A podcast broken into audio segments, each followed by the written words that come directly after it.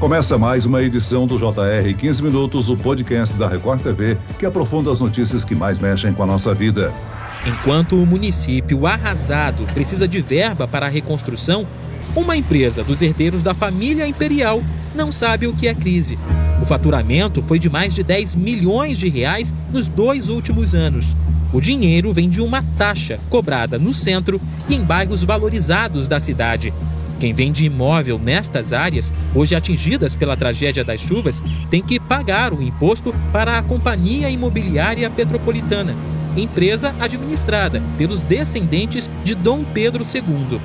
O desastre em Petrópolis, no Rio de Janeiro, causado pelas chuvas, deixou até agora mais de 180 mortos. E entre vários aspectos discutidos para entender a tragédia, um ponto chamou a atenção: o pagamento do laudêmio, também conhecido como a taxa do príncipe. O imposto recebido pelos herdeiros da família imperial brasileira é pago pelos moradores do primeiro distrito de Petrópolis. Após a tragédia na cidade, os descendentes de Dom Pedro II se manifestaram sobre a tristeza pela situação, mas sem prometer alguma ajuda financeira, o que irritou muitas pessoas. Por que a família imperial recebe este imposto se não há monarquia no Brasil há mais de 120 anos? Moradores de outras cidades do Brasil também pagam laudêmio? Eu tiro todas essas dúvidas agora com o professor de Direito da Universidade Federal do Rio de Janeiro, Haroldo Lourenço. Bem-vindo, professor. Muito obrigado, Celso. Obrigado pela oportunidade de estar conversando aqui com o seu público, todo o pessoal do podcast. Para mim é um prazer poder trazer alguns esclarecimentos sobre esse assunto. Infelizmente, infelizmente, nesse momento de uma tragédia em Petrópolis. Né? E quem participa dessa entrevista é a repórter da Record TV no Rio de Janeiro, que acompanha todos os desdobramentos das buscas em Petrópolis. Paloma Poeta. Paloma, bem-vinda. Vamos, primeiramente, atualizar as informações sobre os deslizamentos de Petrópolis. As buscas pelos desaparecidos continuam, não é? E como é que está o trabalho de limpeza da cidade?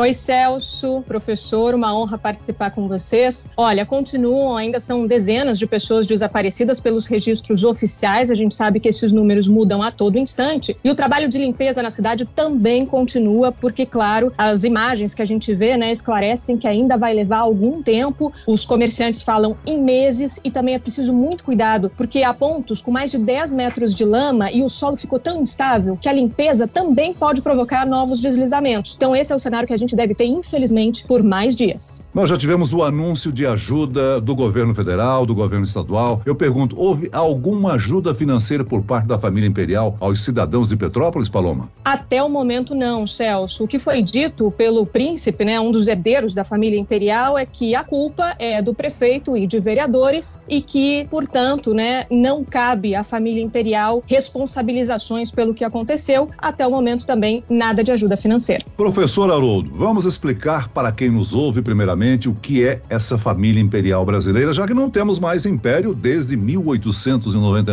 e para entendermos o laudêmio, temos primeiro que entender essa palavra difícil que é enfiteuse. Muito bem, Celso. Infelizmente, né, se não fosse trágico nesse episódio, né, seria cômico, né? Porque assim, a enfiteuse é um dos contratos mais antigos que nós temos no Brasil. Podemos dizer assim para o nosso público um contrato, né? Um contrato de colonização verdade é essa. O Brasil, com uma extensão territorial do tamanho que ele tem, né, precisava de pessoas para ocuparem as suas propriedades. Então se celebrou lá no tempo do Império, no tempo da família real, vários contratos onde você permitia que as pessoas ocupassem os terrenos, nele construíssem, fizessem suas plantações, suas lavouras e começassem a fazer uma produção. Até aí, digamos, nenhum problema. O grande problema é que as enfeiteuses são contratos perpétuos. Esse que é o grande desafio. Então nós estamos aí com contratos com 200 anos ou coisas do gênero que vão se perpetuando e você tem um vínculo direto, que a gente costuma chamar pelo direito de um senhorio direto. Né? A família real nada mais é do que um senhorio direto sobre essas pessoas que estão ocupando e elas não são verdadeiramente proprietárias. Elas têm o que nós chamamos no direito de um domínio útil. Reportando a sua pergunta, que vem a ser tal do laudêmio, toda vez que é instituída uma enfiteuse, a pessoa que mora, que está no imóvel, ela não é verdadeiramente proprietária. Proprietária é a família real. Há outras modalidades de enfiteuse, mas depois eu comento sobre esse assunto. Mas a família real continua sendo a proprietária do imóvel. E toda vez que essa pessoa pessoa que está ocupando o imóvel, os moradores, forem vender esse imóvel, tem que se pagar o tal do laudêmio. Muita gente chama de um imposto, uma taxa, não é muito bem um imposto. É um valor que se paga um percentual de 2,5% sobre a propriedade, na hipótese de eu querer vender o meu imóvel.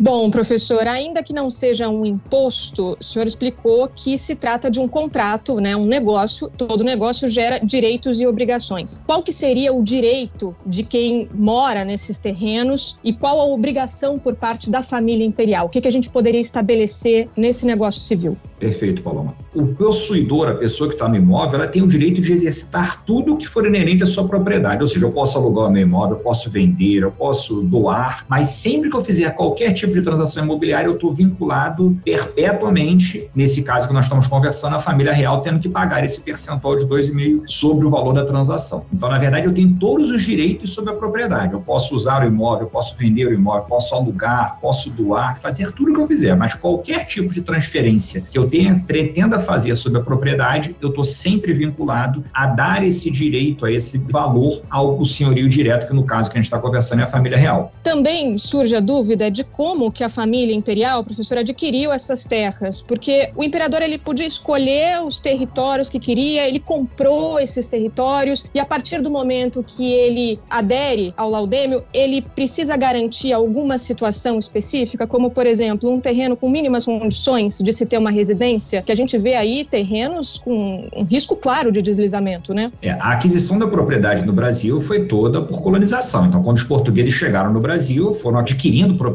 propriedades pela utilização, só chegando, ingressando, eram terrenos, como nós costumamos chamar, terrenos baldios, e foram avançando, cada vez colonizando mais e avançando mais. Essa foi a aquisição deles no primeiro momento. A partir do momento, como o Brasil, gigantesco como ele é, e não tinha condições de ocupar todas essas propriedades, foram começando a ser celebrados esses contratos de enfiteuse. Não há um dever legal que o senhorio direto, a família real, a família imperial, tenha que fazer algum tipo de manutenção. Isso realmente é um dever da prefeitura, uma postura municipal. Mas surge sempre esse debate porque realmente acaba sendo um contrato de exploração. Ainda que a família real não faça nada, Paloma, e realmente ela não tenha o dever de fazer nada, o dever jurídico, pode ter um dever moral, evidentemente, diante de uma tragédia dessa, solidarizar com toda essa situação. Mas juridicamente não há nenhum dever de fazer manutenção, de drenar as ruas, fazer uma manutenção daquela localidade para que não ocorram essas tragédias. Agora, professor, o laudêmio também era cobrado pela União, né, de alguns imóveis, pela Marinha, dos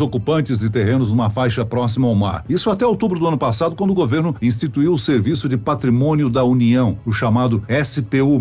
Ainda continua a cobrança ou foi extinta? Perfeito, Celso. Como eu fiz o comentário da família real, aqui, por exemplo, eu estou no Rio de Janeiro. Então, por exemplo, toda a faixa litorânea aqui do Rio de Janeiro, da Zona Sul, Flamengo, Botafogo, principalmente os apartamentos que tenham visão para o mar, um distanciamento do mar tem o que se costuma chamar de enfiteuses da União, ou algumas chamadas de terrenos de marinha. Como você bem pontuou, é gerido pela SPU. E é o mesmo regime jurídico. Você tem que fazer a mesma coisa. Se eu quero vender um apartamento no aterro do Flamengo, eu vou ter que pagar o laudêmio. Da mesma forma, do 2,5%. A diferença é muito direta. Esses são regidos pelo direito público, eu tenho uma vinculação direta com a União, com a Marinha, com quem for, e os direito privado, que são, por exemplo, os de Petrópolis, que é uma relação contratual entre particulares. Basicamente, falando para as pessoas entenderem, é uma relação entre a família real, o príncipe, seja lá quem for, e as pessoas que venham adquirir essa propriedade lá em Petrópolis. Agora, 175 anos depois, a família imperial ainda recebe essa taxa através da Companhia Imobiliária de Petrópolis, né? Que é gerida ou dirigida por herdeiros ligados à família imperial. Será que é válido discutirmos que, se não passou da hora do imposto ser suspenso, professor? Para se tentar extinguir esses contratos, nós dependemos de uma lei, uma lei federal. Não sei se vão recordar de data, em 2002 no Brasil foi instituído o um novo Código Civil, um Código Civil brasileiro, substituindo o Código de 16. O Código Civil de 2002, ele proibiu a constituição de novas enfiteuses, mas ele não permitiu não extinguiu as enfiteusas anteriores. Nós temos, na verdade, uma discussão jurídica. As enfiteusas que já estão constituídas, em tese, nós temos ali o que nós chamamos de um ato jurídico perfeito. E a Constituição proíbe que venha uma lei extinguindo essas enfiteusas. Então, nós temos hoje um imparácio jurídico total, que esses contratos constituídos há 100, 150 anos atrás, em tese, se vier uma lei o extinguindo, bem em tese, essa lei também seria inconstitucional, porque não poderia influir nesse contrato. Claro que isso é discutível juridicamente. Hoje há entendimentos fortes na doutrina que seria possível vir uma lei extinguindo esses contratos, mas evidentemente, Celso, isso daria muito problema na justiça, uma discussão jurídica muito grande.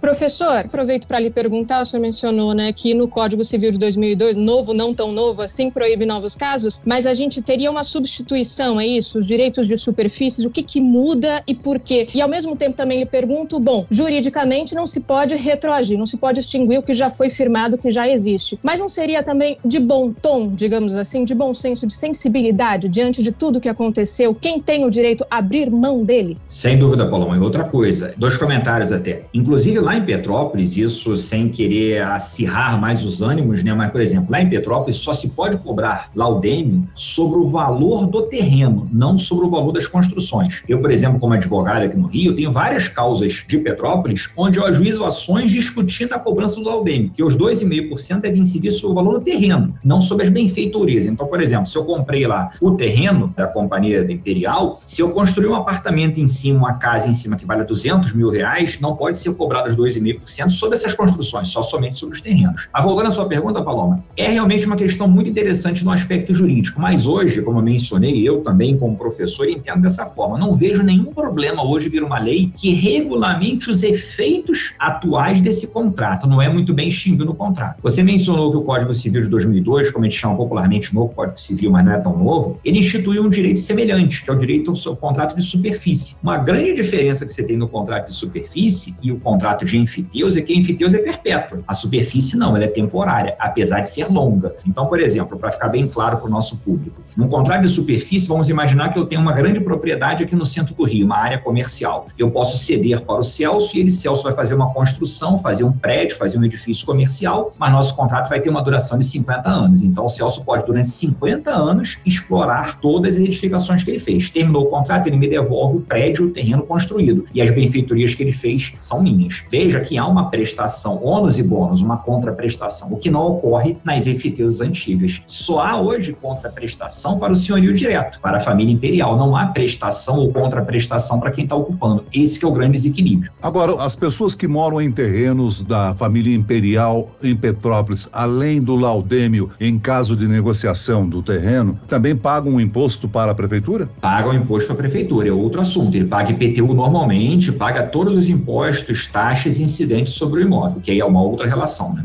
A gente tem ouvido aí manifestações de deputados, seja da Assembleia Legislativa do Rio de Janeiro, como da Câmara dos Deputados Federal, iniciativas de por fim ao laudêmio. Isso não vai acontecer, como o senhor já explicou, né, professor? Olha, Celso, na verdade tudo é movimento político, né? Infelizmente a gente, nesse momento, vem muitas especulações sobre o que vai ser feito e não vai ser feito. Espero eu que seja feito alguma coisa. Mas como eu mencionei, para se extinguir o laudêmio depende de uma iniciativa federal, da União. Tem que ser uma lei federal, não pode ser uma lei municipal, por exemplo, não pode ser uma lei estadual, senão vai ter um notório vício de inconstitucionalidade. Então tem que ser uma iniciativa feita pela União, a Presidência da República, o Congresso aprovando, alguma coisa, um processo legislativo no âmbito federal. A outra parte da sua pergunta, por exemplo, a cobrança de IPTU, isso é uma questão boa de nós pontuarmos, mas fugir na questão da enfiteuse. Por exemplo, diante dessa tragédia que está acontecendo em Petrópolis, né, é muito de bom tom que haja uma lei municipal, no mínimo, isentando os munícipes, os moradores, do pagamento de IPTU, por exemplo, no próximo ano, e nesse ano, inclusive. Então, assim, isso é uma questão importantíssima, mas é um outro aspecto. Aí é um tributo estadual, um tributo municipal que pode ser isentado. IPTU, por exemplo, municipal, nada impede que tenha uma lei municipal estabelecendo uma isenção para os moradores, delimite-se quais são os bairros, quais são as regiões, para que, evidentemente, não se pague IPTU diante de uma catástrofe dessa. Agora, só ressaltando, registrando a questão da enfiteus, tem que ser uma lei federal. Professor, ainda que a gente esteja falando, claro, de Petrópolis nesse momento, mas há outras cidades no Brasil em que há o laudêmio e até mesmo outros países, né? Já que se fala tanto de direito comparado e de trazer outras situações? Muito importante a tua pergunta, Balão, muito boa. Porque olha só, em nenhum país do mundo, a tendência mundial hoje, o que os estudos apontam, é que nenhum país mais constitua enfiteuses ou tenha acabado, tenha progressivamente mais extinto. Portugal, por exemplo, é um exemplo claro disso, já que a gente falou aqui de família imperial, né? Fica até meio irônico comentar, mas em Portugal, por exemplo, já não se permite constituição de enfiteus há muitos anos e já se reconhece que é um contrato totalmente abusivo, né? No Brasil como um todo, Paulo, eu não vou saber te precisar, mas é fato que toda a região litorânea tem terrenos de marinha, se paga para a União, terrenos da Igreja Católica também estão sob esse regime e geralmente locais onde há um resquício muito forte da família imperial. São três fontes da enfiteusa geralmente no Brasil: Igreja Católica, terrenos da União e da família imperial. Então, sempre nesse raciocínio. Muito bem, nós chegamos ao fim desta edição do 15 Minutos. Eu agradeço a participação e as informações do professor de Direito da Universidade Federal do Rio de Janeiro, Haroldo Lourenço. Obrigado, professor. Eu que agradeço a oportunidade, é um prazer falar com você, Celso, e um prazer também falar com a Paloma. E agradeço a presença da repórter da Record TV, Paloma Poeta. Paloma. Eu que agradeço. Esse podcast contou com a produção de Homero Augusto e da estagiária Larissa Silva. Sonoplastia de Marcos Vinícius. Coordenação de conteúdo Camila Moraes, Edivaldo Nunes e Deni Almeida. Direção editorial Tiago Contreira. Vice-presidente de jornalismo Antônio Guerreiro. E eu, Celso Freitas, te aguardo no próximo episódio. Até lá.